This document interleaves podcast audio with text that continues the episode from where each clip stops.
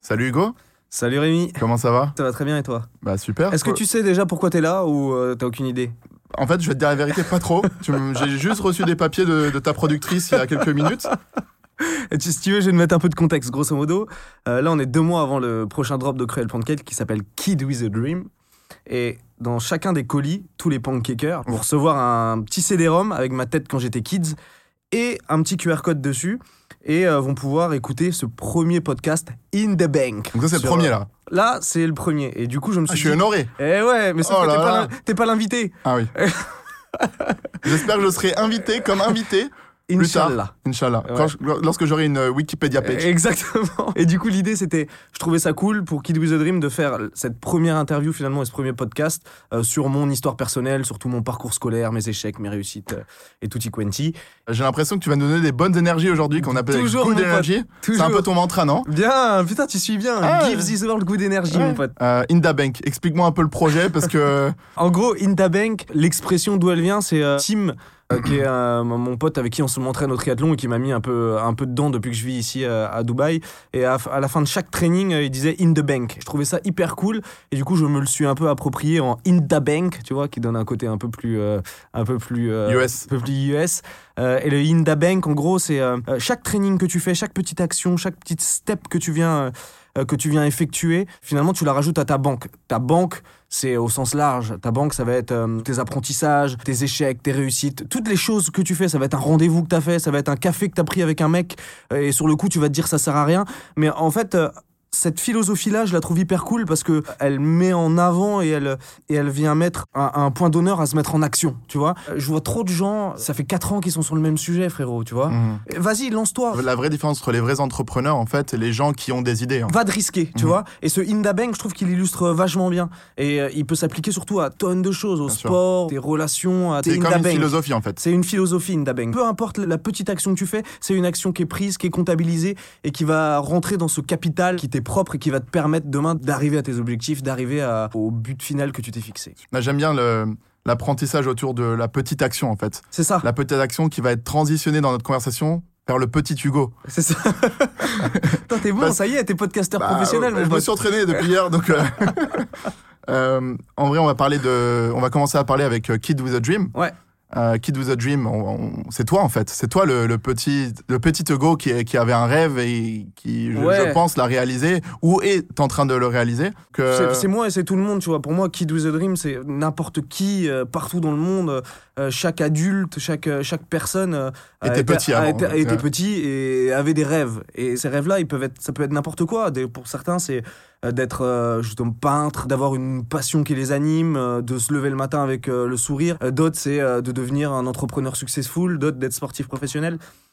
C'est le, rêve au sens large et c'est ça que je trouvais cool avec euh, ce drop et j'essaye de raconter des histoires à travers chaque, chaque drop de Cruel Pancake, Norris No Story, euh, Run or Burn, euh, Kid with a Dream. C'est de, de venir avec une histoire où les gens puissent se projeter et se dire Ah, elle m'appartient aussi cette histoire-là. Mais évidemment, euh, je trouvais intéressant de raconter ma propre histoire Bien sûr. et puis euh, de raconter en plus aux gens un petit peu, euh, parce que finalement, j'ai quasiment jamais fait de podcast. J'en ai fait un seul avec Etienne, qui était très axé sur la santé. Et je me suis dit, bah, ça peut être cool de raconter justement à travers ce podcast ma petite histoire personnelle qui, est, qui a été assez, entre guillemets, chaotique et où il y a eu plein de plein de d'épreuves que j'ai su surmonter. Bah écoute, on est tout oui. Sans, sans drama. Euh, je vais dire, euh, Hugo, tu vas nous raconter un petit peu ton enfance. Ouais. Euh, tu veux commencer? T'as grandi où? Raconte-nous un petit peu. Ah, j'ai grandi au fin fond du Finistère, mon pote, là où euh, il fait souvent gris et là où Ouais. il pleut pas mal, à Brest. Euh, j'ai bougé pas mal parce que mon père était footballeur professionnel, donc à chaque fois qu'il changeait de club, euh, je changeais de, de ville. Euh, donc euh, il a joué à Lyon, Laval, Caen. Euh, donc j'ai grandi au départ un petit peu à Caen, moi j'étais tout petit, je m'en souvenais pas, et après il est revenu vers la Bretagne.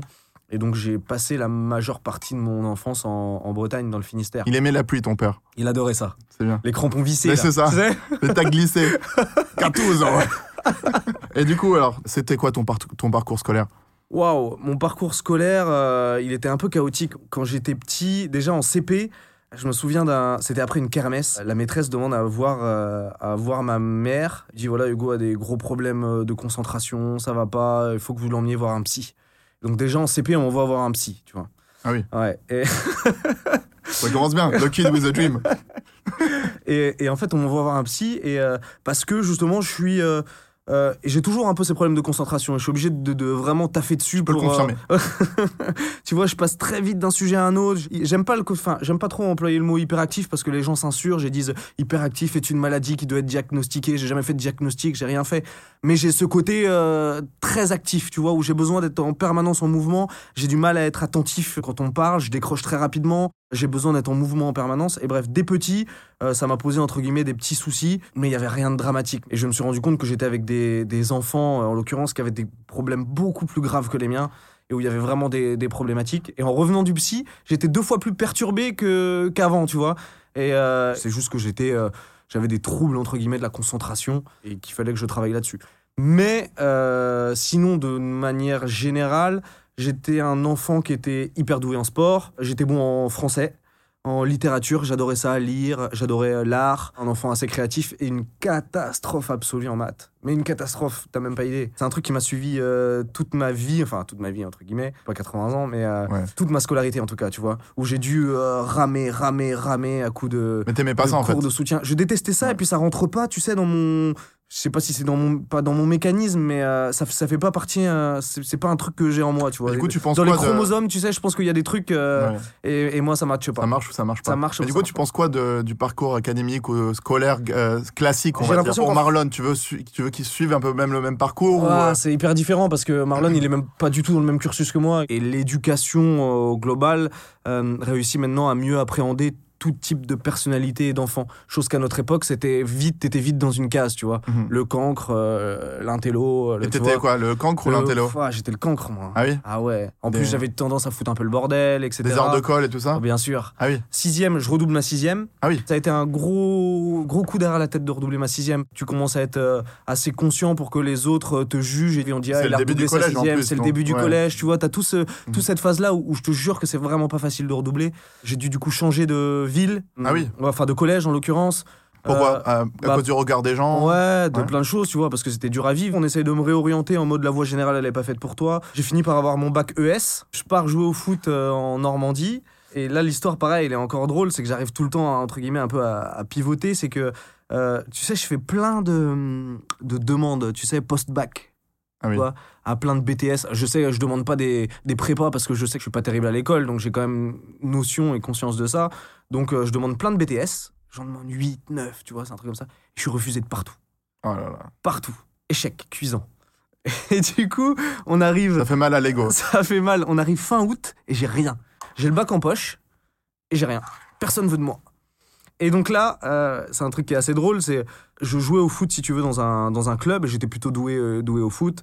Et euh, le, président du club veut me garder à tout prix dans le, dans le club. Et il me dit écoute, j'ai quelques relations, etc. Il y a un lycée privé qui est, qui est dans cette ville-là où je jouais au foot.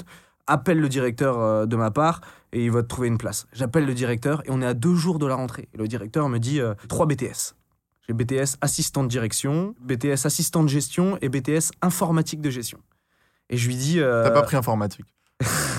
Écoute l'histoire, j'ai dit bah je vais prendre. euh, C'est comme quand t'es au McDo mon pote, hein, et que Bah tu oui. choisis entre le McChicken ou le Big Tasty. Je dis bah je vais prendre. euh, T'imagines, on parle quand même de ton Ouais, futur bien finalement. sûr. Tu dois prendre la décision en moins de deux jours parce Non, que là, ça va. à ah, l'instant direct. T. Ah oui. Oui, il y avait direct. même pas de phase de réflexion. Ah oui. C'était en mode euh, il C'est faut. vraiment McDo en fait. Euh, C'est McDo. Ouais. C'est tu me dis là et je t'inscris.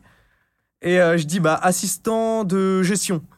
Il me dit il y a que des filles là-dedans. La classe est blindée, c'est 30 personnes et il y a deux mecs. Merde, relou.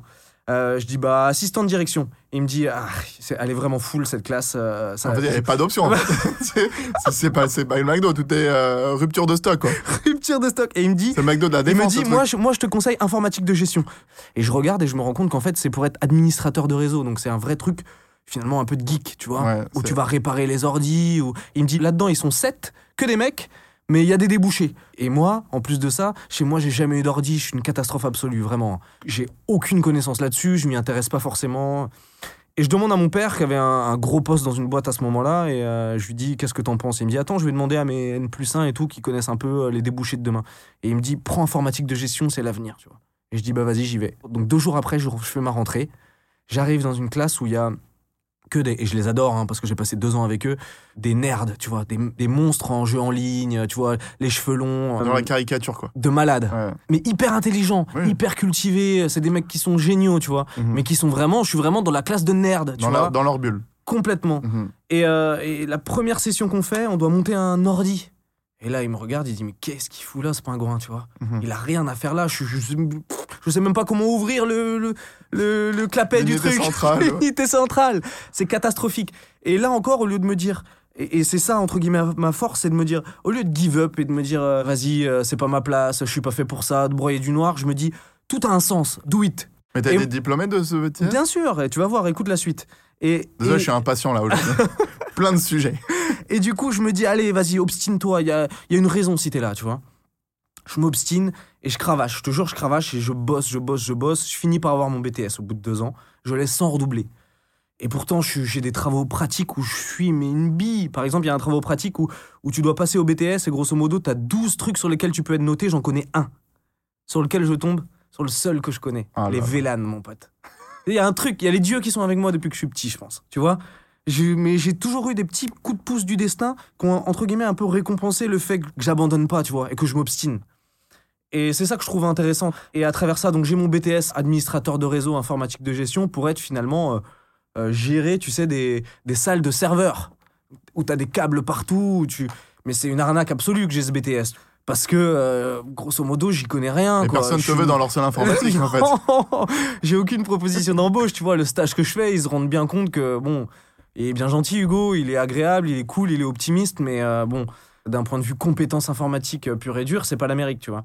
Et là, pareil, j'ai deux options. Soit je me dis, euh, bah écoute, euh, j'ai fait ce BTS pour rien, euh, j'ai un bac plus 2 en poche, mais il va me servir à quoi? Ou soit je me dis, et il faut que je trouve un truc, il y a quelque chose qui va me servir là-dedans. Et là, je tombe sur une licence qui était à Saint-Malo, qui permet de coupler tes compétences techniques à des compétences commerciales. Donc, grosso modo, tous les gens qui ont des compétences techniques, comme je les avais, et qui n'ont pas forcément ce background commercial, et ben on va venir vous apporter justement cette expertise pour être capable de commercialiser ces solutions. Mhm. Et du coup, tu as, une valeur ajoutée qui est bien plus supérieure à un mec qui est juste un vendeur, tu vois, Bien un sûr. vendeur de tapis. Que tu sais euh, ce que tu veux en parce fait. que tu sais exactement de quoi tu parles, tu vois. Je vais venir te parler de, euh, euh, de, de trucs vraiment spécifiques et je vais pouvoir parler avec des mecs tech et ils vont se dire Ah, lui, c'est pas juste un commercial qui vient me vendre sa solution, il, il a le background. En termes de crédibilité, t'arrives voir les professionnels du truc, ils disent Ouais, c'est c'est un ingénieur qui me parle. Bien sûr. Et je me rends vite compte, en cherchant des stages et tout, que Waouh, mon profil, en fait, il, il a un truc particulier que les Il autres n'ont pas. Il est ouais. différent. Mm. Et je suis dans une, une niche qui est hyper intéressante. Et tu vois, là encore, bah finalement, cette obstination et le fait de se dire euh, Eh, T'inquiète pas, tu vas avoir un coup de pouce du destin et ça va t'emmener quelque part. Et ben, j'arrive à faire un, un BTS qui n'a absolument rien à voir avec mes compétences. Et, euh, et, et où euh, eh ben, je finis par bien m'en sortir parce que je finis par être euh, ingénieur d'affaires dans une start-up où pendant 5 ans à l'issue de ça, j'ai surkiffé et j'ai adoré mon taf et j'ai touché à plein de choses et je me suis éclaté, tu vois. Donc avant de devenir euh, ingénieur d'affaires, Ouais. euh, je voudrais savoir, on va revenir un peu en arrière. Euh, on a compris que ton parcours scolaire était un peu difficile, mais comment il était de manière... euh, comment Est-ce que tu étais populaire par exemple? C'était comment avec les filles? Raconte-moi un petit peu. Ah, c'est drôle parce que j'étais le, tu sais, j'ai été élu, euh, j'ai retrouvé des diplômes d'ailleurs comme ça où j'étais élu euh, Mister au lycée, etc. Tu vois, des trucs comme ça. Donc j'étais le mec un peu good looking, un peu beau gosse, etc. que les filles appréciaient. Mais j'étais d'une timidité maladive. Donc la- première fille, le premier petit bisou que j'ai fait, je devais avoir euh, euh, 17 ans, tu vois. Ah Quand- oui. ah ouais, quand Ah, mes tard, hein hyper tard, mon pote. Quand mes potes, à 14 ans déjà, euh, roulaient des pelles à la sortie du, du collège, tu vois. Et, euh, et j'ai été hyper, hyper tardif là-dessus parce que je sais pas, j'étais pas à l'aise. De deux, j'étais complètement focus sport à fond. Donc ma vie, c'était le sport. Dès que j'avais fini l'école, c'était sport, sport, sport. Et j'ai toujours eu cette, euh, cette, euh, ouais, cette timidité à pas être à l'aise avec les filles. Et puis ça m'a toujours un peu suivi. Hein. Je suis pas, euh, tu me remets célibataire là demain, je suis pas le mec euh, le plus confiant et qui a la plus grosse tchatch du monde, tu vois. Je suis vite un peu gêné. Je suis, Mhm. euh, j'avais pas confiance en moi, mais par contre, à travers mon style vestimentaire, c'est peut-être pour ça, je pense que je suis arrivé à, à monter une marque de, de textile. euh, J'adorais m'assumer et tenter des choses. Je mettais de la couleur, j'ai toujours aidé, aimé bien me looker. Ma mère aime bien s'habiller. J'ai toujours été dans ce truc-là, à, kiffer mettre euh, euh, des jolis ensembles, des couleurs, des trucs un peu, un peu pop. Et ça m'a d'ailleurs euh, coûté, enfin c'est pas coûté entre guillemets, mais j'ai une anecdote qui est rigolote par rapport à ça. Enfin rigolote, pas vraiment rigolote, parce que je pense que euh, il y a plein de gens à qui ça arrive et pour qui c'est un peu plus tragique. Mais en fait, quand j'étais justement en, en BTS, j'arrive dans un lycée privé. Et avant ça, j'étais dans la même ville, mais dans le lycée public où j'ai eu mon bac. Et tous les jours, pour aller à ma salle de BTS, informatique de gestion, je dois traverser un long couloir où il y a tous les gens du, de terminale Mhm. et de première qui sont là et qu'attendent que leur salle de cours euh, ouvre, tu vois. ouais. Et je passe, et moi à l'époque, tu sais, j'avais les, les hoodies euh, de couleur avec les Victoria. Tu te rappelles de ces chaussures, sûr, les Victoria, qui sentaient le bonbon, là, tu sais, quand Ouais. tu sentais la semelle? Une dinguerie. Et j'avais toutes les couleurs mauve, rose, euh, rouge, Fashionista. jaune, fashionista de malade. J'étais un Power Rangers, frérot, à chaque fois que j'arrivais à l'école. Et donc j'arrivais avec mon petit sac pack là, tu sais que tu levais de sûr. ouf. Faut le lever. Voilà. Sinon, ça marche pas. Non, avec mon casque audio, j'étais, tu vois, euh, dans ma petite, euh, dans mon petit délire, quoi, tu vois. Un peu l'époque tectonique et tout. Et donc, euh, je traversais à chaque fois ce couloir et je voyais que j'étais pas le bienvenu. Bien- De temps en temps, on essayait de me mettre des petits croche-pattes et tout, tu vois. Je voulais- C'est la jalousie un peu. je tiquais, tu vois. Mais j'avais quand même du caractère parce que Mhm. je m'assumais, je jouais au foot. Et tu sais, c'était, euh, j'étais à un bon niveau en plus au foot, donc c'était un peu la, Sport de La- contact et tout ça. et c'était la guerre. Il y a de la concurrence, il y a, tu commences, tu vois, t'es avec des mecs qui, qui viennent euh, pour réussir. Et un jour, c'est euh, milieu d'année, je vois qu'il y a les gens de ma classe, justement, qui tombent sur un groupe Facebook. Et frérot, il y avait 1500 personnes qui avaient adhéré à ce groupe. Et c'était contre le wesh wesh beauf paysan qui se la raconte tous les matins en passant dans le couloir. Et il y avait ma photo. Et tous les jours, les gens me prenaient en photo euh, dans le couloir et m'insultaient de tous les noms sur le groupe. Et il y avait. 1500 personnes, c'était énorme par rapport au Bien petit sûr. lycée privé que c'était, tu vois. C'était la moitié de l'école. Il y avait les secondes, les premières, les terminales qui me défonçaient euh, sur Facebook à cette époque-là et me critiquaient tous les jours. Et je tombe là-dessus. Peu importe la confiance que tu as en toi, Bien etc., sûr. je te jure, ça te fait mal, tu vois. Et ça te touche parce que j'ai jamais fait de mal à personne, j'avais rien fait. Méchanceté gratuite, Ouais, c'est gratuit. jalousie gratuite, tu vois.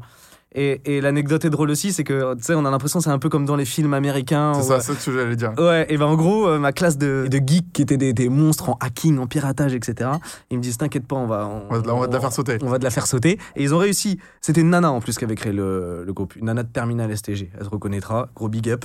Et, et, euh, et, et ils réussissent à pirater son adresse email. Et de son adresse email, ils changent tous ses comptes Facebook, etc.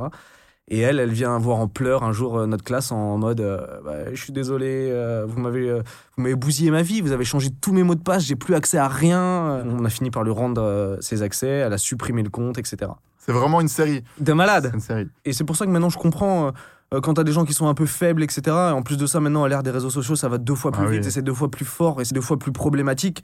Et, mais ça m'a forgé et au final, euh, j'ai continué d'avancer. Je me suis dit, écoute, je m'en fous, tu vois. Ce que les gens pensent, ce que les gens. euh, j'ai continué à faire mon chemin, à tenter. Et, et puis tant pis, t'aimes pas mon look, t'aimes pas ma tronche, t'aimes pas comment je m'exprime, passe ton chemin, fais des groupes, fais des trucs si tu veux. Et je pense que c'est un bon état d'esprit à avoir. C'est un énorme, c'est un énorme message quoi. d'espoir ce que tu es en train de raconter en fait. Ouais. Parce que euh, ce qui s'est passé dans le passé a fait ce que tu es aujourd'hui. en Clairement. Clairement, ça a fait que, en fait, ça m'a plutôt que me dire, euh, je vais rentrer dans un truc en mode, vas-y, je fais plus rien, euh, je, je m'habille en, en noir, euh, je baisse la tête quand j'ai dit, vas-y, je m'en, je m'en fous, tu vois. Mhm. Je lève encore plus le menton et, euh, et, et- je continue. Et je pense que c'est ça la vraie. euh, c'est pas facile hein, à faire. hein. Mais au final, ça, pareil, ça, ça rentre dans la banque, tu vois. C'est le genre de truc.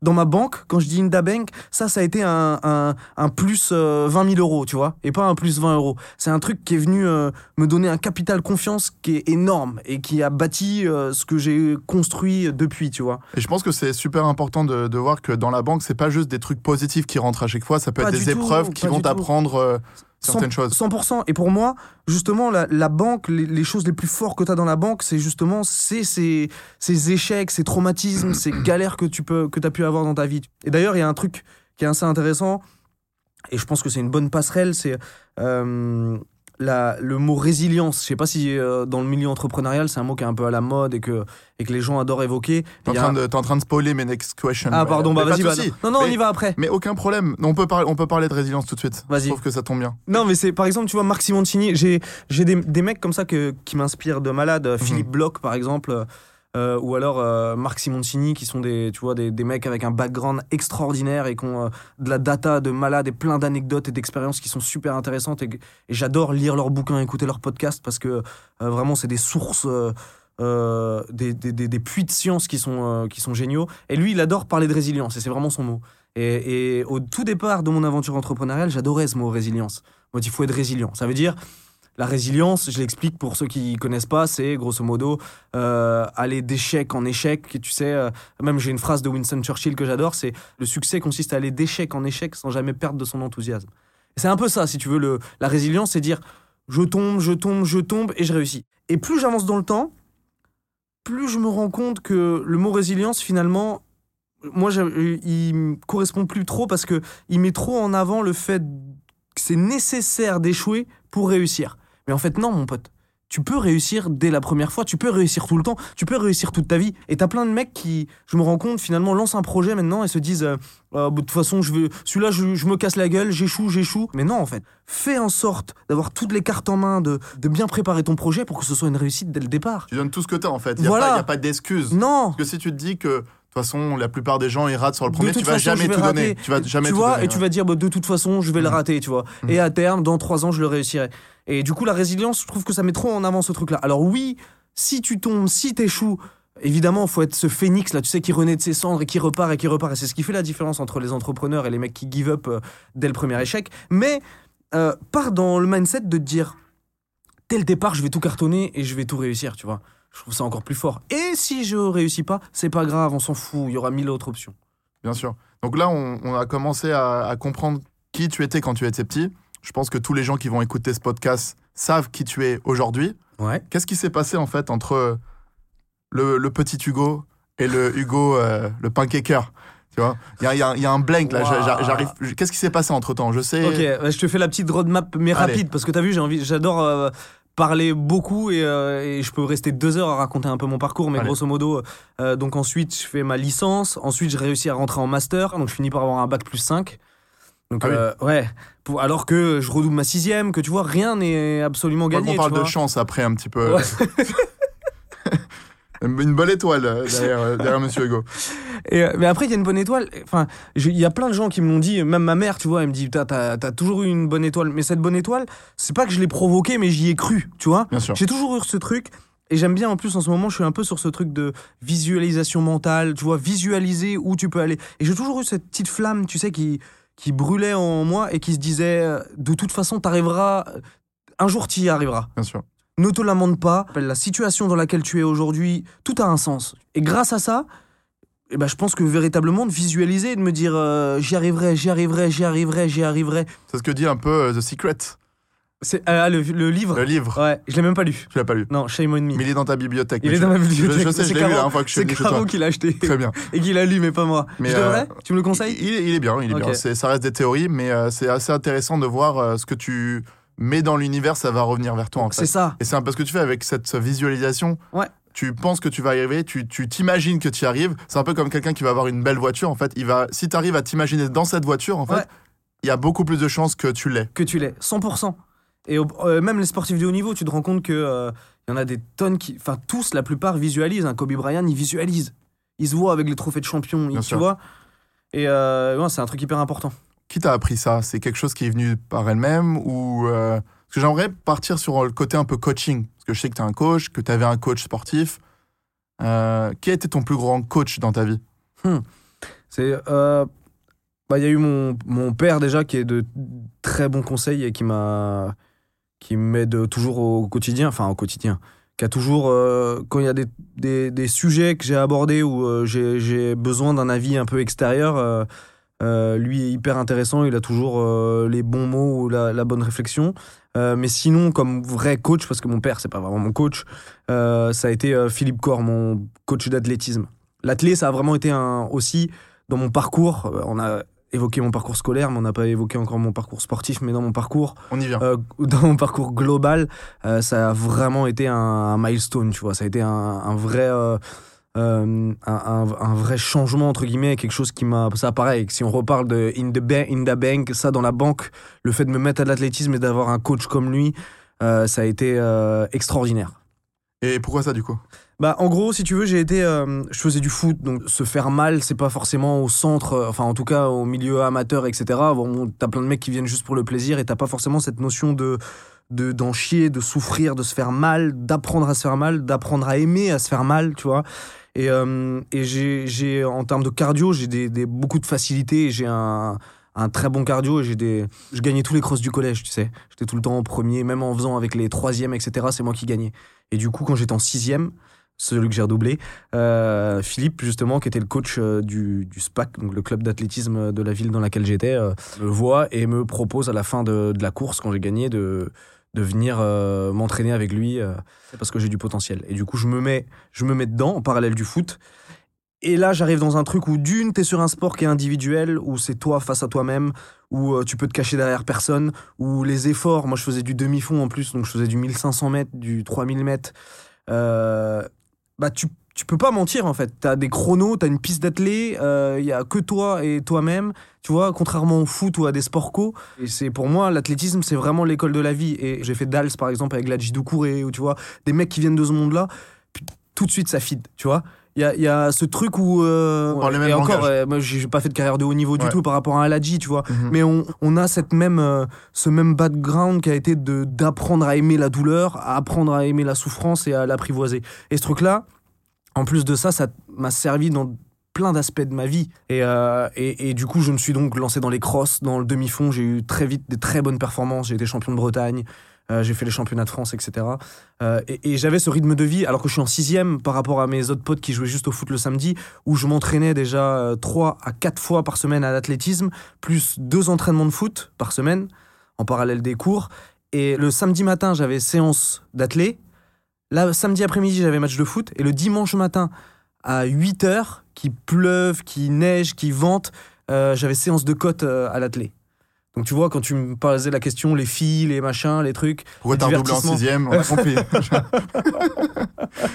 Non, parce que c'était la deuxième, justement. Ah, C'était la deuxième, sixième. Je faisais pas d'athlé sur la première. Chaud, et peut-être, et peut-être que justement, si j'avais fait de l'athlé à ce moment-là, eh ben. T'aurais peut-être réussi. Peut-être, parce que je te jure que ça m'a donné un cadre Voilà. et ça m'a donné une, une rigueur, une discipline, une structure euh, qui sont extraordinaires, tu vois. Et vraiment, je te le dis, pour moi, l'athlé, c'est, euh, il y a, y a des, des- des vertus et des choses dans l'athlé qui font que, euh, euh, bah, euh, tu- tu- je te dis, tu peux pas mentir, tu peux pas te cacher. C'est toi face à toi-même, c'est le nombre d'entraînements que tu mets dans ta banque, c'est euh, la, la dureté que tu t'imposes à l'entraînement, c'est ta régularité, c'est tout ça qui paye. Et rien d'autre. Il n'y a, pas- y a, y a- y a aucun mec qui triche, même un Eliud Kipchoge là, qui, qui gagne. Regarde les, trainings des- que les mecs s'envoient. C'est pas juste le mec est kényan, il est né avec des aptitudes hors du commun. C'est que les mecs sont, sont des forçats de travail, tu vois. C'est, Mhm. ils s'entraînent du soir au matin, ils sont dans des, des, des centres où il y a, y a que ça, quoi. C'est au cœur, de, au cœur du, du, du processus. En plus, ma prochaine question, tu as répondu en fait. C'était plus si le sport était toujours là dans ta vie Ouais. et si t'as toujours été avec, euh, avec cette rigueur, etc. Mm. Euh, donc je pense que t'as répondu oui. Bah euh, justement, c'est l'athlétisme qui me l'a envoyé, tu vois. Et avec euh, Philippe notamment, parce que j'ai du coup, on est parti sur lui et j'ai un peu divagué. Mais Philippe, c'était un euh, mon coach qui était euh, euh, qui était un mec entre guillemets euh, bénévole, donc qui gagne pas d'argent avec l'athlétisme, qui était champion du monde vétéran euh, de 400 mètres et un mec qui qui aimait ça, d'une qui avait la en fait, passion ouais. et qui en plus de ça venait te, te, te communiquer cette passion et, et, et t'apprendre à, à te faire mal et à l'aimer, tu vois. Et c'est pour ça que pour moi, ça a été euh, extraordinaire comme coach de l'avoir lui, tu vois. Et un mec, dès qu'il dès qu'il posait des mots sur quelque chose, boum, ça résonnait, tu vois. Ce genre de, de mantra, de gourou. euh, euh, comme tu peux voir, je sais pas, des coachs, des gros coachs américains, ou tu vois, des mecs où dès qu'ils parlent, ouf, Ouais. bah, Philippe, c'était un peu ça. Et moi, du coup, ça m'a ça m'a percuté de plein fouet quand j'étais jeune et vraiment ça m'a donné l'impulsion pour euh, derrière euh, j'aurais pas eu l'athlé je pense que je serais pas là où je suis aujourd'hui tu vois Mais c'est bien parce qu'en fait, tu, tu réponds extensivement à mes questions, que tu as répondu à quatre questions euh, en, une, en une réponse. C'est incroyable parce que je vois beaucoup dans tes stories et tout. Enfin, je passe pas tout- toutes, mes, toutes mes journées avec toi, mais Ouais. tu, tu communiques un petit peu sur les réseaux. J'ai vu des trucs, genre tu te lèves, euh, ouais, une daben, 4h du matin, on y va avec le buffle, team. Je fais, mais qu'est-ce qu'il fait le garçon? Pourquoi tu t'infliges ça, euh, Hugo? Je veux bien comprendre, l'athlétisme, la rigueur. Mais 4h du mat, dors un peu, genre. euh, non mais quand je me lève à 4 heures euh, c'est pas je mets mon réveil à 4 heures là en l'occurrence c'était d'habitude je m'entraîne plus à 6 heures du mat c'est un rythme de vie je l'ai pris très rapidement et Et j'adore parce que en plus de ça, ça évite de faire des restos, de faire des trucs qui te sortent un peu de ta routine équilibrée. Et, et- moi, j'aime pas ça. Donc, euh, en fait, je me l'inflige pas. Et c'est ça qui est intéressant. Et je pense que pour chacun, c'est quelque chose qui, qui est envisageable d'arriver à, à ce point auquel je suis arrivé. Euh, sauf si vraiment t'es réfractaire et le sport c'est l'horreur pour toi et que t'as des difficultés. Mais en gros, euh, je suis arrivé à un stade où le sport me, me libère tellement d'endorphines. Tu sais, quand t'as fini une séance de sport, surtout quand tu te mets dans des sports d'endurance. Autant avec la gym, quand je vais à la salle, que je pousse, etc., je l'ai pas trop. Mais quand tu te mets dans du triathlon, dans du vélo, du running, de la natation, etc., t'as cette sensation quand t'as fait une grosse séance, pendant 2-3 heures, de planer. Mhm. Mais d'être smooth, tu vois, comme si... C'est euh, une drogue. c'est une drogue, c'est une vraie drogue, je te jure. T'as ce truc de, de bien-être qui est en toi, t'es heureux, tu sais même pas pourquoi. Mais vraiment, hein. et elle est extraordinaire cette sensation. Et à partir du moment où t'arrives à la capter, ben finalement, de pas t'entraîner, Mhm. Et ben tu ressens un manque automatiquement, comme une gueule de roue, tu vois. T'as ce manque de il faut que je m'entraîne. Et donc moi, je suis arrivé dans un processus inverse où j'écoute pas mon cerveau qui me dit va t'entraîner.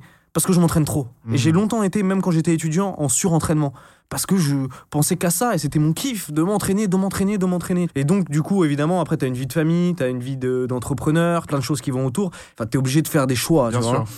Et donc, maintenant, je veux m'entraîner. Je me dis non, non, va pas t'entraîner, passe du temps avec Marlon ou euh, euh, focus euh, sur ton business, là, t'as du taf à faire. Et je pense que c'est à partir du moment où t'arrives à trouver ce, ce petit truc-là, où t'as cette li- libération d'endorphine et où t'as ce plaisir intense, mais vraiment, hein, j'abuse pas, hein, après ta séance, et ben plus jamais de ta vie, t'as ce truc à te dire ah fait chier, il faut que j'y aille. Soit t'as pas déclenché assez d'endorphine et assez de et t'as pas été assez loin dans l'effort euh, pour t'amener à cette sensation-là qui va faire que tu deviens addict. Soit le sport est pas le sport qui te convient parce qu'il faut quand même aussi qu'il y ait un peu de plaisir, tu vois. Bien sûr. Moi, il y a du plaisir quand j'y vais. Je suis pas tout seul à courir dans le froid sous 4 degrés. Je suis avec Tim, je suis avec Val, je suis avec un groupe d'entraînement. Euh, on partage le même truc, tu vois. On se check à la fin, c'est in the bank. Il y a ce truc, on est une team. On y va tous, on s'entraide, on, tu vois. Euh, si t'es tout seul, euh, C'est pas la même histoire. il y a, il y a tout un truc, mais c'est pour moi c'est vraiment euh, parce que j'ai beaucoup de conseils sur le beaucoup de conseils qu'on me demande pour le sport, etc. Et j'en donne peu parce que c'est souvent très personnel. Il n'y a pas de, tu vois, de recette miracle. Mais grosso modo, vraiment, c'est trouver une team d'entraînement solide avec qui tu kiffes, qu'il y ait un peu de plaisir dans ton training et aller réussir à target ce petit, cette petite libération d'endorphine qui va te faire devenir complètement, complètement cramé. On a bien compris que le sport faisait partie intégrante de ta vie. du coup, j'ai juste une petite question. Tu as des regrets de, de ne pas avoir fait le sport une profession aujourd'hui?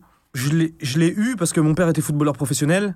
Et donc, évidemment, quand t'es petit, euh, c'est ce à quoi j'aspirais. C'est pour ça aussi que quand je me suis mis à l'athlétisme, il y a eu tout un, ce genre de truc où j'étais entre le foot et l'athlé. Et à un moment donné, j'ai dû faire un choix. Enfin, j'ai des anecdotes qui sont pas faciles sur le foot avec mon père qui était hyper dur. Quand t'as été un master, entre guillemets, dans, un domaine, tu veux que, tu sais, t'as des exigences vis-à-vis de, de tes enfants, des gens qui t'entourent qui sont hyper, euh, hyper hautes. Pour te, que tu mesures un peu comme il était dur avec moi, mon père, au foot en 14 ans nationaux, euh, je jouais contre, je sais plus si c'était Lorient ou Guingamp, bref, un club pro. Je joue, je suis numéro 10. Et euh, au foot, moi, si tu veux, j'ai un gros bagage technique. Sauf que, en termes de, de- d'intelligence de jeu, j'ai toujours été une catastrophe. Maintenant, j'ai réussi à le combler quand je joue au foot parce que j'ai mûri, etc. Mais ça a été une catastrophe toute mon, mon enfance, etc. Je savais pas me placer et j'étais pas capable de ressentir le jeu. Ah, Messi, il sent. Ouais. Il sait où se placer, il sait où se mettre dans l'intervalle. il- Et moi, j'étais catastrophique. Un tout le temps en retard Verratti ou un Zizou tu vois, ouais. tout le temps en retard. J'avais tout pour réussir, sauf que là, ça allait pas. Mon père qui est spectateur, hein, qui a rien à voir, qui est pas coach, etc. dans mon club. C'était un gros match en plus, il y avait peut-être 200 personnes autour. Il décide de me sortir du terrain alors qu'il est spectateur, frérot. Oh là là. Il me dit Tu sors Tu sors Sors du terrain, tu me fais honte, t'es la honte, j'ai jamais eu autant honte de ma vie. Et je sors du terrain, frérot. Le coach, il fait Hugo, qu'est-ce que tu fais? Et moi, je sors, la tête basse. Et je sors du terrain devant tout le monde, frérot. On va, on va passer à la prochaine question. Non, mais c'est violent, hein. Non, très, Et très après, dans la voiture, il me dit T'es une honte, c'est une honte, c'est une honte. T'as des moments de ta vie qui ressemblent à des films ou des choses qu'on peut voir sur Netflix. euh, Ouais, mais Genre la euh, vérité. le groupe hein. de nerds euh, qui se retourne contre toute l'école, euh, le père qui est super difficile. euh, Mais après, au-delà de ça, mon père, il, il a su m'encourager. Et dans l'athlétisme, tu vois, qui était pas son truc. Là, par contre, il était hyper positif et, et il était beaucoup plus bienveillant et beaucoup plus. euh, il était fier, tu vois. mhm. Mais dans le foot, il avait une- un taux d'exigence qui était tellement élevé que c'était jamais bien. J'avais beau faire des bons matchs, il me disait pas mal, mais. Ouais, pas, mal, ouais. mais. Et du coup, j'étais dans un truc dans le foot où la notion de plaisir, euh, finalement, j'ai trouvé un peu un échappatoire à travers l'athlétisme en mode, euh, tiens, ça c'est mon truc à moi. Tu Mais aujourd'hui, là, je sais qu'on va parler de- d'entrepreneuriat, parce que ça, voilà, ça fait partie euh, plus qu'intégrante de ta vie aujourd'hui. Il y a, y a beaucoup de relations et de valeurs communes entre le sport et, et ce que tu Voilà. fais aujourd'hui, ton aventure entrepreneuriale 100%. Euh, le, le- sport, euh, bah surtout l'athlétisme, je te dis, je prends souvent cet exemple et pas trop le foot, parce que le foot, finalement, c'est génial et tout, mais j'ai- pas forcément des souvenirs euh, extraordinaires à travers le foot, alors qu'à travers l'athlé, j'en ai. J'ai des vraies valeurs qui, qui m'ont été inculquées à travers l'athlé qui, qui reviennent maintenant. C'est sur de la détermination, sur de la rigueur, de la discipline, sur euh, de la résilience, euh, sur euh, la relation à l'échec, sur tu, tu fais des compètes où tu te prépares pendant six mois, ça marche pas, ben c'est le lendemain tu retournes à l'entraînement. Et à partir du moment où tu enclenches ce mécanisme d'être tout le temps dans du de la répétition et du never stop, eh ben c'est la même chose. Tu l'appliques à l'entrepreneuriat, tu l'appliques au business, je l'ai appliqué à ma scolarité en mode euh, euh, bah, de jamais abandonner. Même dans une course, euh, sur des crosses, je me suis vu à la ramasse. T'es favori, t'exploses complètement, t'es 60ème alors que tu devais gagner la course, mais tu vas jusqu'au bout. Et moi j'ai appris à plus me trouver d'excuses. Zéro. Tu peux le mesurer, ton, ton Y a- succès. Exactement. Et tu peux mesurer aussi ton succès entrepreneurial. Et aujourd'hui, je pense que tu peux confirmer que ce qui s'est passé dans le sport dans toute ta vie a amené qu'aujourd'hui, tu commences à être successful au niveau entrepreneurial. Aussi, aussi. Et puis tout ce background finalement que j'ai grâce à l'athlétisme, etc. C'est ce qui fait aussi le succès de Cruel Pancake, de, euh, de mes collabs, de l'influence et tout. C'est que euh, j'arrive, et c'est pour ça que- aussi que maintenant je veux me mettre au podcast, à faire des talks, des trucs, c'est que c'est d'embarquer les gens avec cette expérience que j'ai accumulée au fur et à mesure de mes expériences, du- des sports que j'ai pratiqués comme l'athlétisme, et de dire en fait, euh, c'est à la portée de tout le monde, tu vois. Tout le monde peut se mettre demain à un sport, tout le monde peut s'imposer cette rigueur, tout le monde peut aller chercher cette discipline. J'ai un capital au départ sportif, j'ai des facultés, j'ai des, des qualités, comme beaucoup de gens en ont, euh, mais il n'y avait rien en ordre pour que j'y arrive. Et la preuve, j'ai pas réussi dans le foot et je je suis pas devenu athlète de haut niveau. Mais tout ce bagage-là, petit à petit, comme on en revenait tout à l'heure, en termes de, de bank, on en revient encore, et ben euh, j'ai réussi à finalement maintenant en faire quelque chose. Et encore, j'espère être qu'au tout début, aux prémices de, entre guillemets, ma réussite. J'ai plein d'objectifs euh, gigantesques que j'espère euh, que j'espère aller target prochainement. Donc, t'es connu à Dubaï, toi, ou pas? Non. Donc, euh, s'il y a quelqu'un qui te croise dans la rue, il sait pas qui t'es. Non. Donc, Bah, sauf imagine. si c'est un Français, quoi. Mais sinon, euh, Ouais. bah, pas trop aussi. De plus en plus, il y a des. C'est chambé d'ailleurs parce qu'à la salle, tu vois, j'ai des gens plein d'origines et tout qui viennent et qui me disent Ah, Cruel Pancake. On me connaît plus sur Cruel Pancake que Hugo Philippe maintenant. Et Super. quand on m'in- quand on m'interrompt, c'est Ah, Cruel Pancake, Cruel Pancake. Et Non, c'est mais- gratifiant. Ma question, c'était plus si t'avais une personne qui rentrait dans cette pièce là tout de suite, Ouais. et il faut que tu te présentes à cette personne parce qu'elle te connaît pas. Ouais. Qu'est-ce que tu dirais en une minute? Ah, c'est chaud de se présenter en une minute. Je dirais euh, entrepreneur, je dirais d'abord. Je suis entrepreneur, papa du petit Maho. Et, euh, et non, je sais pas quelle casquette je mettrais en premier. Je mettrais entrepreneur, influenceur. euh, et voilà, et peut-être euh, Père de famille. conférencier, j'aimerais bien, tu vois, c'est euh, aller de Ah. plus en plus vers des talks, des trucs, euh, partager, ça, ça serait un kiff. J'écoutais un, un podcast de Philippe Bloch, qui est un mec que j'adore, que absolument personne à l'heure d'aujourd'hui, et personne n'est capable de dire dans un business, dans ce que tu veux, ce qui sera dans 5 ans. Donc là, je te dis un truc à l'instant T, ma casquette maintenant, mais si ça se trouve dans 6 mois, ça a complètement changé et je suis devenu. Je me présente d'une autre manière en fait. Le podcast n'est pas focus sur Cruel Pancake aujourd'hui.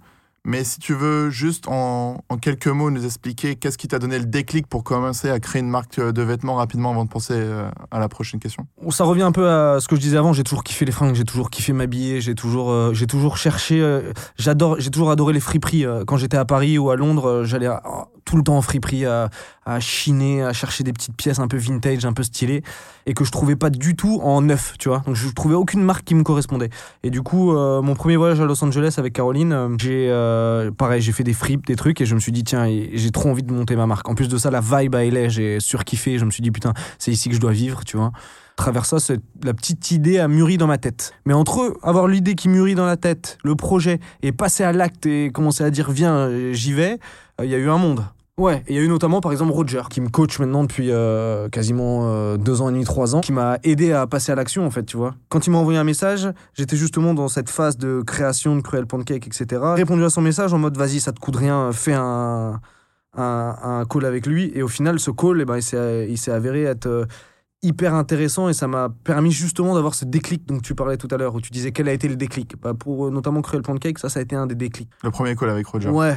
Quel est ta roadmap? Quel est ton objectif? Quel est ton rêve? Quelles sont tes valeurs? Qu'est-ce qui t'anime? Et ça, c'est le genre de question où euh, tout seul, c'est difficile de se les poser. Il faut que quelqu'un vienne, te challenge et te dise euh, euh, vas-y, viens, on va faire un travail, on va tout structurer pour savoir exactement euh, où tu veux être dans 10 ans. Et c'est peut-être aussi pour ça qu'il y a plein de personnes qui n'ont pas forcément le déclic parce qu'ils sont pas accompagnés, ou qu'ils Accompagnés. ont- tu vois. Ils sont ont tout pas- seuls dans leur Ils projet. sont tout seuls. Ils ont toutes les cartes en main, mais ils ont personne qui vient leur dire par où commencer? Eh ben, tu commences par ça. Quelles sont mes valeurs? Qu'est-ce qui m'anime? Vers où je veux aller? Et derrière, ton projet, tu viens le construire autour de ça, tu vois. Parce qu'en plus, aujourd'hui, t'es tout seul dans Cruel Pancake. Ouais. Bah non, on est toute une team. Bien hein, sûr, et mais en, en termes de de shareholder, Ouais, ouais, ouais, Ouais. Je suis tout seul, ouais. ouais, t'es tout Ouais, seul. j'ai pas de business angel, j'ai pas de. T'as pas de business d'associé, partner, t'as pas d'associé, etc. Donc le Je fait que tu sois tout seul, c'est bien aussi d'avoir un coach. Complètement, parce que sinon tu te poses des questions en permanence, est-ce que tu vois? Et donc d'avoir quelqu'un qui à chaque fois quand tu as une interrogation, un truc te ramène en mode euh, euh, repose-toi les bonnes questions. Et qu'est-ce qui te rebooste dans les moments durs? Parce que je pense que l'entrepreneuriat, enfin, je suis bien placé pour le dire parce que je suis entrepreneur moi-même, mais est-ce que, est-ce que Roger, du coup, c'est une des, des personnes une des solutions qui te rebooste ou qu'est-ce qui, qu'est-ce qui marche euh, pour Bah, j'ai tout, j'ai euh, euh, tout l'ensemble et toute ma team avec qui je travaille, tous les gens qui, avec, qui, avec qui je bosse. Tu sais, à partir du moment où tu deviens une équipe, c'est différent. Sur Cruel Pancake, nous, l'idée en plus de ça, c'est d'être hyper customer-centric. Ça veut dire que on est au service du client, c'est le client le roi. Et c'est pour ça que dans les colis, dans tout ce qu'on fait, il y a des petites attentions, il y a, y a, tu vois, on est vraiment focus sur les pancakers. On est une communauté, une team, une famille.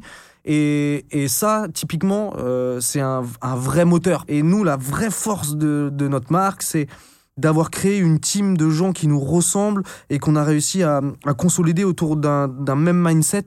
Et du coup, tu sais que tu le fais pour eux. Moi, vraiment, enfin, et, nous, parce que toute la team euh, Cruel Pancake et tous les gens que j'embauche, c'est pour avoir ce même mindset-là, c'est de dire euh, on sert une cause, et cette cause, c'est la cause des pancakers et, et de toute cette team qu'on a créée avec qui on va aller taper des sommets et, euh, et déplacer des montagnes. tu Là, vois. tu parlais de goal. C'est quoi ton ultimate goal, du coup? Hmm. Euh, j'en ai plein en fait, j'en ai pas un seul, tu vois. C'est euh, là par exemple à l'instant T, c'est euh, de euh, créer des salles de sport, tu vois, avec Cruel Pancake, avec le CPK Athletic Club.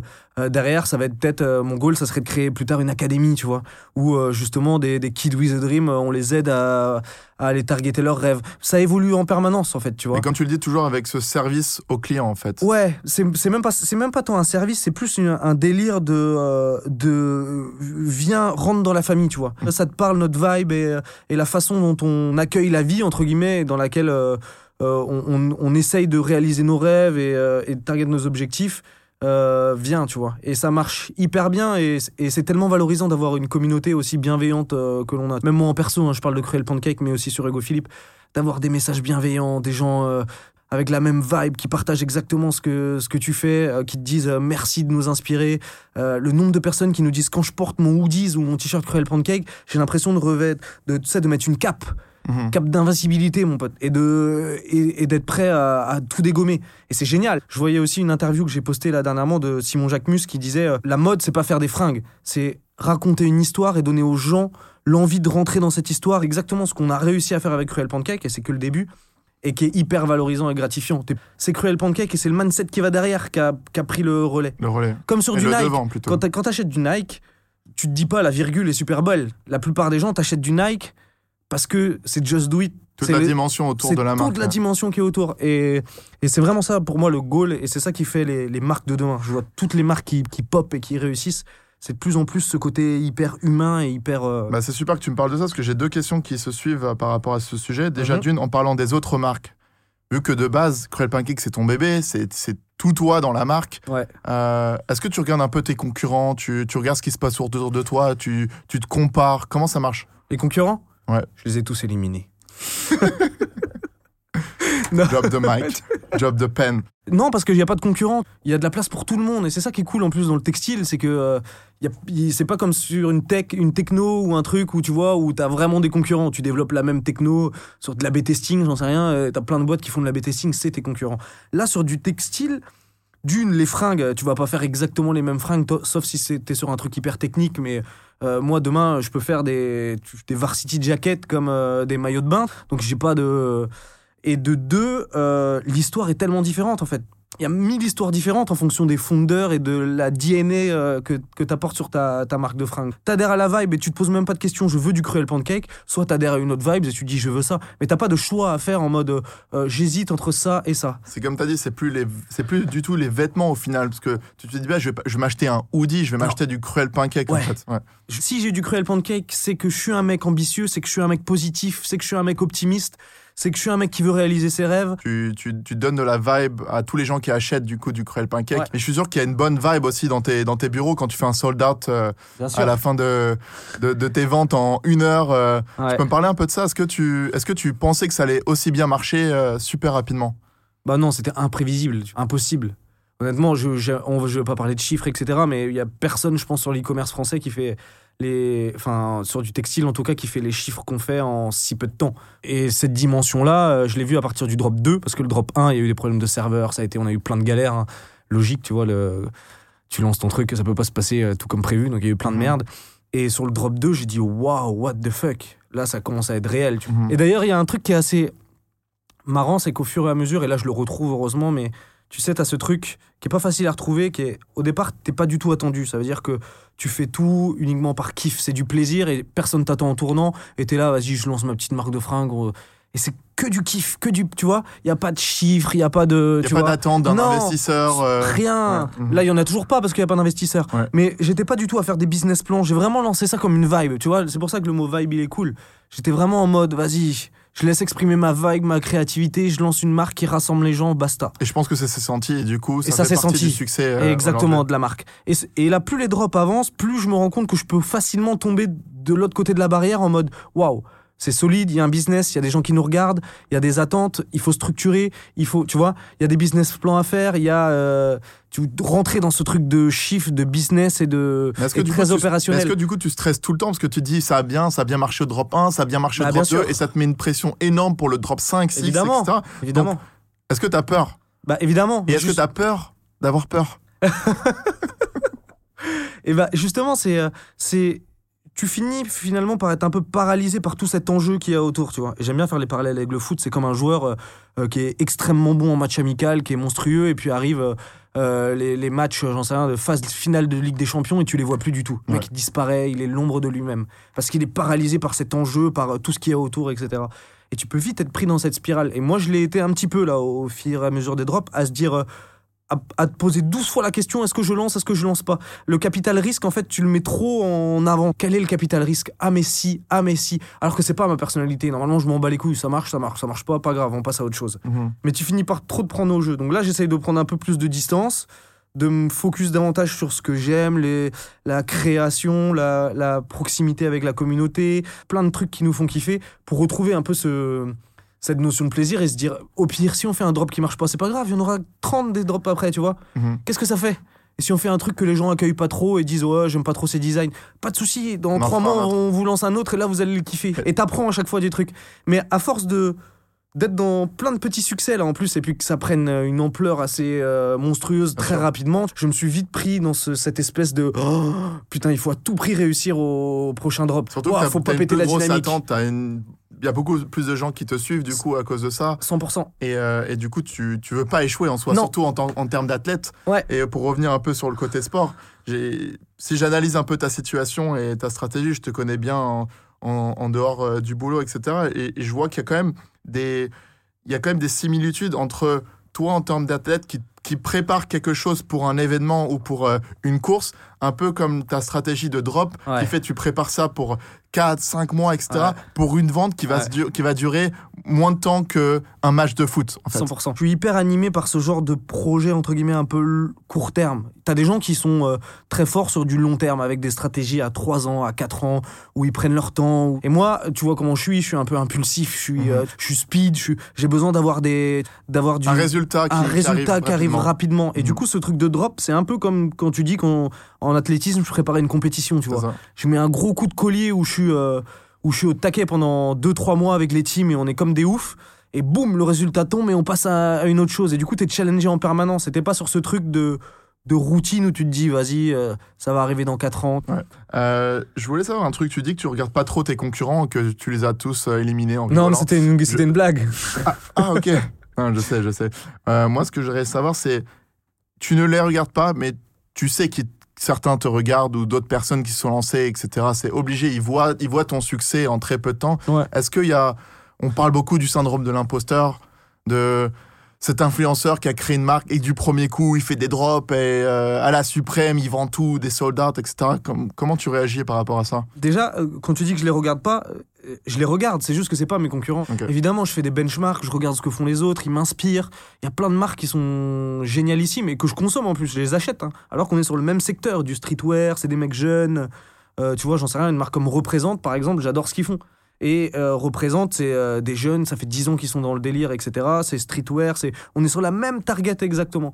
Sauf que ils ont un côté un peu plus moody, plus sad, plus, tu vois. Mhm. Et moi, j'ai un côté beaucoup plus pop, plus enthousiaste et plus. C'est deux choses complètement différentes. Mais je regarde ce Bien que sûr. font les autres, tu vois. Et il y a plein de marques comme ça, des marques du UK, des marques des States.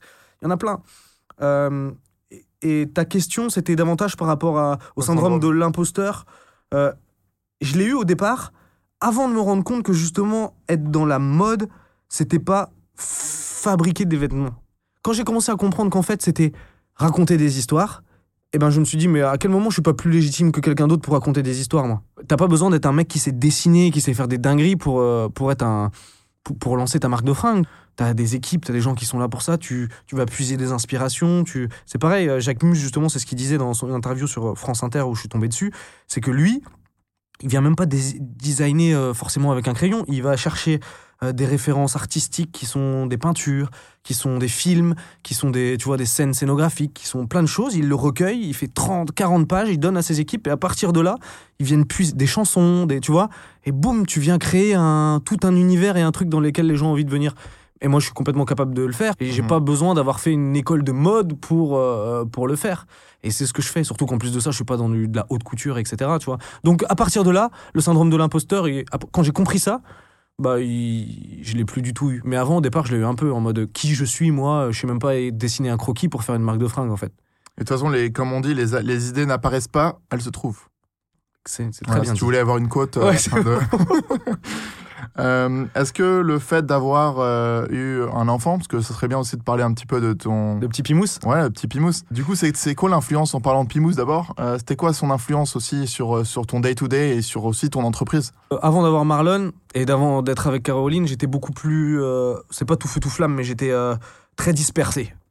Et le fait d'avoir un enfant, ça t'oblige à être déjà plus rigoureux. Alors heureusement, j'ai Caroline, moi, qui est hyper structurée, disciplinée, et hyper, euh, hyper cadrée. Et c'est pour ça qu'on fait une bonne balance tous les deux, avec moi qui suis un peu plus euh, bordélique, etc. Mais euh, évidemment, ce qui est cool en plus euh, entre nous deux, je parle un peu sur Caroline, mais c'est que elle, par exemple, a pu prendre un peu de mon côté, un peu je m'en foutiste et un peu, vas-y, il n'y a jamais rien de grave.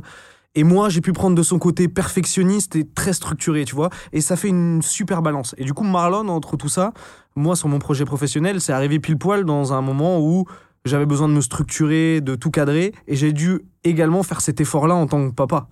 Parce que tu peux pas euh, aller chercher ton fils à l'école à 14h alors que c'était midi et demi normalement. Tu as besoin d'avoir. euh, tu le fais manger à telle heure, tu le couches à telle heure, d'être structuré. Chose que j'étais pas moi dans ma vie de tous les jours. Je suis, dispersé de base. Et ça m'a permis de, en plus de Roger et en plus de Caroline qui m'a aidé là-dedans, à bien structurer les choses, à faire les choses euh, dans l'ordre.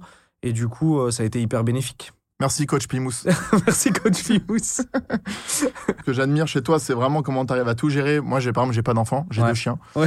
Euh, désolé de parler de ma vie un peu, mais euh, je galère déjà. J'ai une entreprise, je suis pas encore marié, je suis fiancé, mais j'ai l'impression que j'ai un milliard de choses à faire. Je dois Ouais. m'occuper de la maison, etc. En plus de ça, tu as un enfant. Ouais. En plus de ça, tu as ton entreprise. Ouais. Tu as, ta femme qui est aussi busy. Comment tu arrives à tout allier et comment tu arrives à du coup avoir, comme on appelle, un healthy et happy mariage Bien, healthy and happy mariage. Mariage, tu vois, c'est en anglais et français. Bah, euh, pff, je pense que hum, d'une, en me structurant davantage et en étant moins euh, euh, dispersé, en, tu vois, maintenant j'essaye vraiment de me. Ça, c'est pareil, c'est un truc que mon père m'a appris, c'était de dire euh, quand t'es à un endroit, soit c'est ici et maintenant. Voilà, c'est exactement ça ce qu'il me disait, ici et maintenant. Ça veut dire là, je suis sur ce podcast avec toi, je suis avec toi. On discute tous les deux, je suis ici et maintenant, je suis ancré dans mon truc. Je suis à la salle de sport, je suis pas en train de penser à ce que je vais faire après, à ce que j'ai fait avant, au match de foot euh, de Ligue des Champions qu'il y a ce soir. Oh, je suis ici et maintenant, pendant 45 minutes, je suis dans ma séance, focus, et je pense qu'à pousser, et j'ai le cerveau dans mon muscle, tu vois. Et en fait, quand tu commences à être ici et maintenant, je suis avec Marlon, je suis qu'avec Marlon. Je suis pas sur mon téléphone, je suis pas sur, tu vois, la qualité des moments que tu passes, ça change tout. Parce que c'est ça que j'avais comme problème, c'est que j'étais dispersé, je faisais tout, mais je faisais rien, tu vois. Mhm. Quand tu commences à réfléchir à cette qualité de moment en disant ici et maintenant, je suis là, je suis là, j'ai une heure, boum, j'ai une heure pour ça, boum, j'ai une heure pour ça, boum. Là, tu deviens hyper productif et ça devient magnifique. Et de deux, je vais pas, euh, faut pas croire que je suis un super héros, je suis super sonique, on a l'impression que je sais tout faire. Mais pourquoi? Parce que euh, j'ai des teams euh, qui s'occupent de toute la partie opérationnelle et j'ai ah, j'ai rien à dire et je peux fermer les yeux et tout est parfaitement fait. Euh, sur Cruel Pancake, euh, en perso pareil sur mon influence euh, Hugo Philippe. J'ai Caroline euh, qui s'occupe beaucoup de, de plein de choses hyper reloues à gérer, les papiers à la maison, toute la partie organisationnelle, Marlon, l'école, etc. Et qui me décharge de toute cette partie-là. Donc en fait, j'ai qu'à focus sur les choses où je suis bon maintenant. Au départ, j'ai eu un peu de merde à gérer, tu vois, quand j'étais tout seul, etc. Au départ, quand j'ai commencé Cruel Pancake, après j'ai embauché Julie, c'est nous qui bouffions, entre guillemets, toute la merde opérationnelle. Et au fur et à mesure, tu commences à prendre des prestataires et à bien. Et au fur et à mesure, tu réussis à tout allier. Mais au départ, c'est impossible. Faut pas croire que euh, tu te lances, t'es tout seul dans ta boîte, tu peux euh, aller courir à 4 heures le matin, euh, passer du temps avec ton enfant, aller faire un paddle le soir. C'est no way. T'es obligé à un moment donné de faire des sacrifices et de dire vas-y là pendant un an, deux ans, j'ai pas le choix, je, je me focus à fond là-dedans. Et moi j'ai fait cet effort-là où j'allais plus au sport. T'imagines?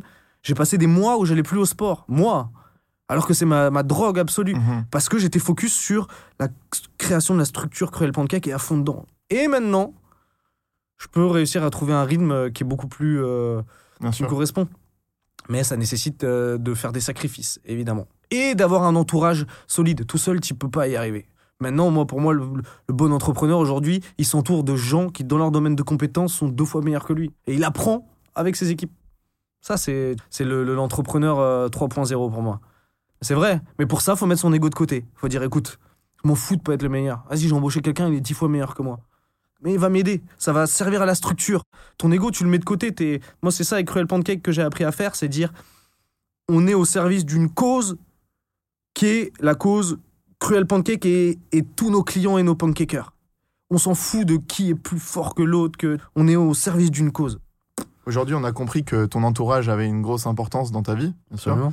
Euh, qu'il y avait une grosse influence de la part de, de ton enfant, mais aussi de ta femme. Donc j'ai envie de revenir un peu en arrière et de comprendre un peu euh, voilà, comment ça s'est déroulé, quand tu l'as rencontré. euh. Mmh, bah, en plus, c'est vrai, on l'a même pas évoqué, mais tu sais, quand on parle de coups de pouce du destin ou de, tu vois, de petits trucs qui arrivent comme ça subitement et où tu te dis, ah, en fait, tu vois, c'était écrit. Là, on est complètement dedans. En gros, j'étais, j'ai jamais été en couple de toute ma vie. Scoop. Donc, j'ai jamais eu de vraiment de vraies relations euh, de plus de euh, six mois avec Ah une oui. nana Mhm. avant Caroline, tu vois. Et, euh, et euh, j'étais à Paris, donc ingénieur d'affaires, etc. Une pause déj euh, dans la boîte dans laquelle j'étais, la start-up à Bétesti où je bossais. Je vais chercher mon, je vais à mon petit bar à salade à rue Montorgueil et je passe par la rue Saint-Denis et là, je la croise. On se croise et genre, c'est un eye contact, mais de malade. Tu sais, comme dans les films où euh, on se lâche pas du regard pendant euh, tout le long, on se croise, tu vois. Et je me dis, wow, j'ai le délire. Et sauf que je, reste timide et je suis pas le genre de mec qui va se retourner et dire Ah, excuse-moi, tu vois, donc je lui dis rien quoi. Je me barre, je vais au bar à salade et là je mange avec mon coloc, Alex. Et puis je raconte l'histoire. Je lui dis Tiens, je viens d'avoir un eye contact de malade avec une nana, c'est un, un avion. Euh, Caroline receveur, tu dois voir, machin. Il me dit Bah oui, je vois très bien. euh, je crois qu'elle fait danser avec les stars en ce moment. Elle faisait danser avec les stars et du coup elle habitait dans le coin. Il me dit envoie-lui un message sur Insta. Je dis t'es malade ou quoi? Jamais de la vie. D'une, elle va jamais le lire. Regarde le nombre de followers qu'elle a. Et de deux, euh, quel moment euh, je veux pas me taper la honte à envoyer un message. Salut, vois. on vient de se regarder. Euh, grave. Vas-y que je ai de envoyé nous rejoindre au bar à salade. Ouais, tu vois. En plus, j'avais un peu d'ego, machin. Je dis, Ouais. je fais pas de trucs comme ça, quoi. Et il prend mon tel et il me dit, ah, tu m'emmerdes. Et il, écrit le message et il l'envoie. Il dit, coucou, c'est pas toi que j'ai croisé. Et elle, euh, normalement, elle a beaucoup trop de messages et elle le voit jamais. Et en fait, ce jour-là, elle a tellement eu un crush sans moi qu'elle qu'elle avait espoir de me retrouver et que je lui écrive. Et du coup, elle a été checker euh, tous ses euh, MP. En plus, c'était pendant Danse avec les stars, donc elle était ravagée de, de, de messages dans sa, dans sa box Instagram. Et elle est quand même allée checker one by one pour voir si j'étais là. Et du coup, il y avait mon message que mon coloc lui avait envoyé. C'est énorme. Par hasard, elle m'a dit Je te jure que je ne les regarde jamais. Enfin, tu vois, j'avais pas le temps. À, Incroyable. à ce moment-là, il y en avait trop. J'étais dans mes répètes, dans mes trucs. J'avais pas le temps d'aller checker tous les messages que j'avais. Donc euh, là, elle a été exprès toute la journée. Elle finit par tomber dessus. Euh, et puis elle me répond. Et elle me dit euh, Coucou, oui, c'était moi, avec un smiley. Et on connaît la suite. Et on connaît la suite. Et après, voilà, on s'est vu. On s'est vu. On on s'est vu. n'est pas obligé de rentrer dans les détails après de la, la rencontre. T'avais quel âge? 28 ans, jamais été en couple de ma vie, jamais. Tu sais que Caroline, ça a été la première nana que j'ai ramenée chez mes parents. Mes parents ont jamais vu une seule de mes copines avant ma femme Caroline. Jamais. Ils m'ont jamais vu avec aucune nana de toute ma vie. Incroyable. C'est un délire. Et Incroyable. 28 ans, je la ramène à la maison, du coup à, à Saint-Malo chez mes parents. Et quand elle vient à la maison, donc première fois euh, qu'il la voit, euh, elle était enceinte. Putain, sa vie, c'est c'est un, c'est un délire. euh, je sais pas. On a, on, a, on, a, on a le public dans la salle là. euh. Parce qu'en fait, on a fait un enfant au bout de 6 mois. Alors toi, tu fais. Toi, sa, sa vie, c'est un délire. Speedy Gonzalez, mon pote. Bah c'est ça. Pas de meuf euh, jusqu'à 28 ans. euh, je croise ma meuf dans la rue. Ouais. euh, on a compris ce qui s'est passé après le meeting, que six mois après, du coup, l'enfant. Aujourd'hui, on a compris euh, qui tu es devenu. Ouais. On aimerait savoir qui tu aimerais devenir. The Rock. Voilà. Je The devenir Rock. The Rock. Franchement, je suis archi heureux là où je suis. Archi heureux. Ouais. Et, dans- et de temps en temps, tu sais, je me mets à, à- pas à rêver, mais tu sais, euh, et euh, évidemment, il y a toujours plus. Là, j'ai une très belle villa avec une très belle voiture, mais tu te dis, euh, le voisin d'en face, et surtout à Dubaï, il y a toujours plus que T'es toi. jamais etc. content de ce que tu as. T'es jamais fait. content de ce que tu as. Et j'ai été rapidement dans cette phase-là, tu vois, en mode euh, I want more. Et en fait, je suis revenu à un délire à me dire, en fait, tu te dis, mais en fait, c'est pas ça la vie, tu vois. Mhm. D'ailleurs, c'est pareil, je vais reciter encore une ref, mais a Tyson Fury, il y a un truc que j'ai que j'ai rebalancé euh, tout à l'heure sur, sur Instagram qui disait justement que euh, ce qui est important, c'est moment in life. Mm.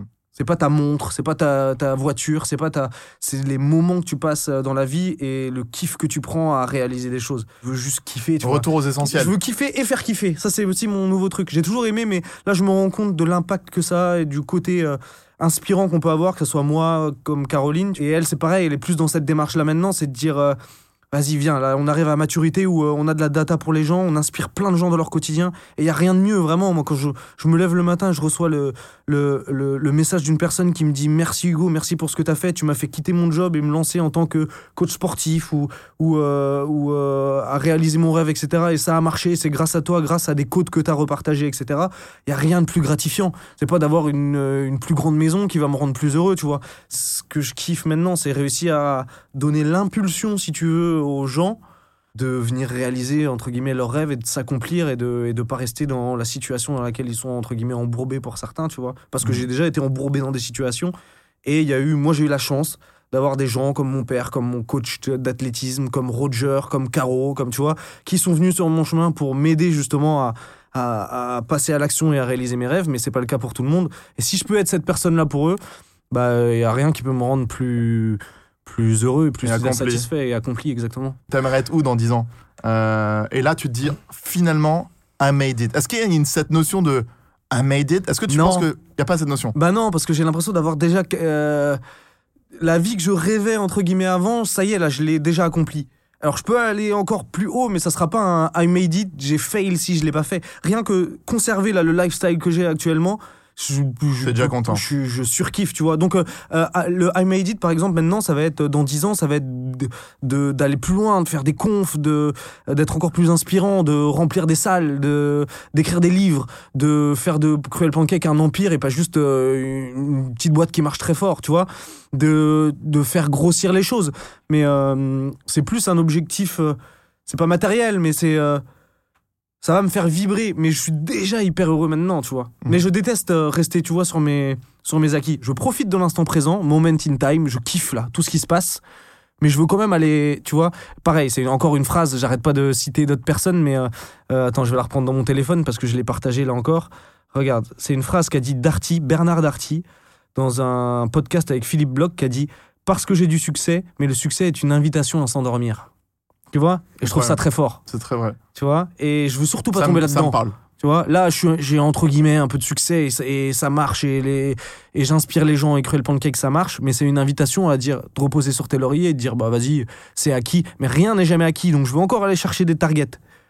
Alors, est-ce que je serai plus heureux? Non, mais je vais m'éclater et kiffer à travers euh, la réalisation de ces objectifs. C'est plus ça. C'est pas une question d'être heureux ou pas heureux. Je suis le plus heureux du monde, vraiment. Mhm. C'est juste, viens, tu vois, cet esprit de compétiteur. Viens, on va targuer encore, targeter encore plus haut. Comme Kipchoge, il est champion olympique. Viens, on va faire, euh, on va taper le record du monde. Il a le record du monde. Viens, on va passer sous la barre des deux heures et devenir euh, le, le mec qui a impacté la, tu vois, la, la planète du sport à tout jamais. Tac, à chaque fois. Et hop, on gravit step by step des petites étapes. Mais j'ai pas un truc où je me un, dis. un ultra goal. ça ouais. serait triste en plus, frérot. Mhm. T'imagines comme c'est triste le jour où tu l'as plus Tu fais quoi? Il y en a plein des mecs, hein. Ils qui tombent en déprime. Tu Mm. vois Ils ont ce goal absolu, ce rêve ultime. Et quand ils l'ont, Quand ils l'ont, tout s'arrête. C'est la déprime. Tu dis, bah, il se passe quoi maintenant? Elle sert à quoi ma vie? J'ai charbonné pendant 20 ans pour arriver à un objectif, je l'ai. Je fais quoi? Alors que d'avoir des nouveaux petits goals comme ça, hyper stimulants en permanence, eh bah, tu sais que tu pourras jamais t'arrêter parce que regarde, même Elon Musk, euh, j'imagine qu'il a, il, a- il trouve toujours des rêves encore plus grands que ce qu'il fait lui-même, tu vois? Oui, oui. Et je préfère être là-dedans que plutôt que te dire euh, mon rêve ultime c'est tu vois d'aller sur la lune. Bah écoute, euh, Hugo, j'ai juste quelques petites questions. Ouais. J'appelle ça un rapid fire, tu vois. Je vais te poser plein, plein de questions. Rapid fire. Et tu le réfléchis concept pas. est fort. Ah, c'est ça, hein. C'est peut-être ton, nouveau- ton nouveau drop. Est-ce que t'es prêt, euh, Mhm, Hugo, Philippe mhm. Allez, c'est parti. C'est parti. Si tu pouvais dîner avec trois personnages célèbres, vivants ou morts, qui choisirais-tu? Belmondo, Arnold Schwarzenegger et oh j'en sais rien. Euh, Un sportif euh, Ronaldinho. Allez. Euh, costume croisé élégant à l'italienne ou flot de mec de LA Ah j'adore le costume croisé mais je vais dire Flo de LA pour tous les jours. Lève tôt ou couche tard Lefto, Travis Scott ou Justin Bieber Travis, Hailey ou Kendall? Mm, Hailey Bieber. Ton cheat meal favori? Ah c'est dur. Burger. La NBA ou la Ligue 1 Conforama Ton Conforama, il vient de flinguer la hype totale NBA. Et pourtant, je préfère le foot que le basket. Café addict De malade. Tu dors combien de- d'heures par nuit Euh, entre 1 heure et 2 heures. Non, non, je déconne. Moi, je continue. 7 heures. 7 heures. L'Ultra Trail du Mont Blanc ou le, le Vendée Globe Ultra Trail du Mont Blanc. Trop peur de, de périr euh, dans les vagues du, du Vendée Globe. Ta ville préférée Euh, Londres. Oh, Parlons de Londres. Ouais. How's your English Ah, very good, bro. Ouf. Euh, brune ou blonde? Euh, brune. Euh, non, blonde, Oh, Caro, blonde, blonde. Red Ah, flag, bière ou tequila? Euh, bière, tequila, j'ai fait overdose. Et si tu devais te lancer dans un business là tout de suite? Wow, bonne question. Un truc qui me fait kiffer, vibrer, hein. de la vibe, je dirais, je sais pas, un truc dans le sport. Mais c'est ce que je vais faire avec Cruel Pancake, donc Athletic Club. Le rap c'était mieux avant? Ah ouais, 100%. Penthouse à New York ou bench, ben, Beach House à Bali, pardon Euh, Penthouse à New York tous les jours. Kobe Bryant ou Zinedine Zidane Euh, je suis désolé, mais ça va être Kobe Bryant, 100%. Aïe, aïe, aïe. Trop sur Instagram Oh, ouais, trop sur Instagram. Trop sur Insta. Dernier truc que t'as matché, enfin que t'as que t'as kiffé sur Netflix Euh, il faut que je regarde la série là, avec euh, le mec cannibale là, qui dévore tout le monde, Ah, qui est vu. hype en ce moment. Je l'ai vu. Il Ouais, fait flipper au début, flipper. mais euh, après tu commences à t'y habituer. Ouais, mais, mais euh, sinon j'ai bien kiffé Untold Ah. sur End One parce que ça correspond, c'est dans la vibe, etc. Runner Burn ou Kid with a Dream Ah, c'est deux moods différents, mais je dirais Kid with a Dream. Supreme euh, ou Jacques Mu Supreme Supreme. en anglais encore. Euh, Suprême. Suprême. Ouais. Euh, T'es le premier couché ou le dernier couché en soirée? Ah, devine. Moi, Premier je pense couché. que t'es le premier couché. Ça dépend, je peux être très, euh, Pas de meuf très avant 28 ans, rock'n'roll. c'est sûr que t'étais le premier couché. Non, non, j'ai fait des, j'ai pu finir à 7h du mat et faire des afters, mais je suis quand même premier couché. Voyager dans le passé ou dans le futur? Euh, le passé et le futur me fait flipper. Ah ouais Un peu. On aurait dû parler de ça. Ouais. Euh, le défaut que tu ne peux absolument pas supporter chez quelqu'un. Euh, la... Le manque de politesse. Et chez toi Euh, le défaut que j'ai, Ouais. euh, l'impatience. Je suis impatient de malade. Dans les bouchons, je pète les plombs. Et quelque chose que dans ta bucket list que tu aimerais cocher cette année Euh, embrasser Rémi sur la bouche. Oh putain, mais on peut le faire juste après. Comme ça, c'est fini. On a un autre, tu vois. T'es obligé d'attendre la nouvelle résolution de Jean Roland. Euh, dans ma bucket list cette année Ouais. Euh, Je sais pas, je dirais euh, lancer tous les drops que j'ai prévus. Ok. Si ta vie était un roman, quel serait le titre? Oh, l'écume des jours de Boris Vian. ah, Tu l'avais préparé Non, ça L'écume des jours. Si non, un jour, il y a quelqu'un qui me demande dans un podcast. Non, pas du tout. Si ma vie était un livre, waouh. Euh, attends, je réfléchis au, au livre. Ah, il y en a un que j'adore, c'est sur euh, Arnold Schwarzenegger. On peut croire comme ça que c'est un, un livre de, de bodybuilder euh, qui sert à rien, mais elle est extraordinaire. C'est un pavé, mais fantastique. C'est quoi le nom? Euh, je sais plus le nom, c'est Ah, un livre d'Arnold. Ok, donc on va, on va profiter pour le, le lire après. Donc, Ouais. Je connais pas le nom. C'est un pavé, hein, mais Ouais, son pavé. histoire est fantastique. Euh, Hugo en deux mots. Enthousiaste et optimiste. Super mec. Ah, il y a trop de mots. Crêpe au pancake. Ah Et pourtant, je suis breton. Mais c'est les pancakes. In, the bank. Allez mon gars, merci beaucoup pour aujourd'hui. De rien, ma poule. On fait le bisou sur la bouche maintenant ou on attend un peu On attend un peu après les caméras. Mais en tout cas, c'était grave cool de te parler aujourd'hui. Bah, plaisir partagé, mon pote. Et, euh, et puis, j'espère qu'un jour, euh, je t'aurai en tant qu'auditeur. Bah écoute, j'aurai- qu'invité, qu'invité Ouais, sur hein. mon podcast, puisque à partir de ce podcast-là, justement, ça lance la longue série des In the Bank, où c'est moi, du coup, qui vais venir interroger euh, toute une multitude de, de gens euh, fort intéressants, dont toi, sûrement. Ouf. Et, euh, Je suis honoré, encore une et- fois. et ça va être cool. Et ça m'empêchera en plus de parler autant, parce que t'as bien vu, j'ai Ah il pas ma langue hein. dans ma poche. On a parlé. Mm. Mais c'était super cool de, de, de te recevoir et d'être invité en même temps. Je sais pas comment le. c'est un, un drôle de concept. Le mec, il, il trouve des trucs nouveaux dans chaque catégorie. Coup, je vais créer un podcast, mais ça va être moi l'auditeur et puis moi le host et moi l'invité. Voilà. Merci Hugo. Et Pour, bah, euh, plaisir partagé, mon pote. allez, et et la bise à tous les, tous les pan- pancakers. Tous les pancakers, exactement. Allez, ciao, ciao. Allez, bisous. Bisous, Ciao, ciao. bisous la team.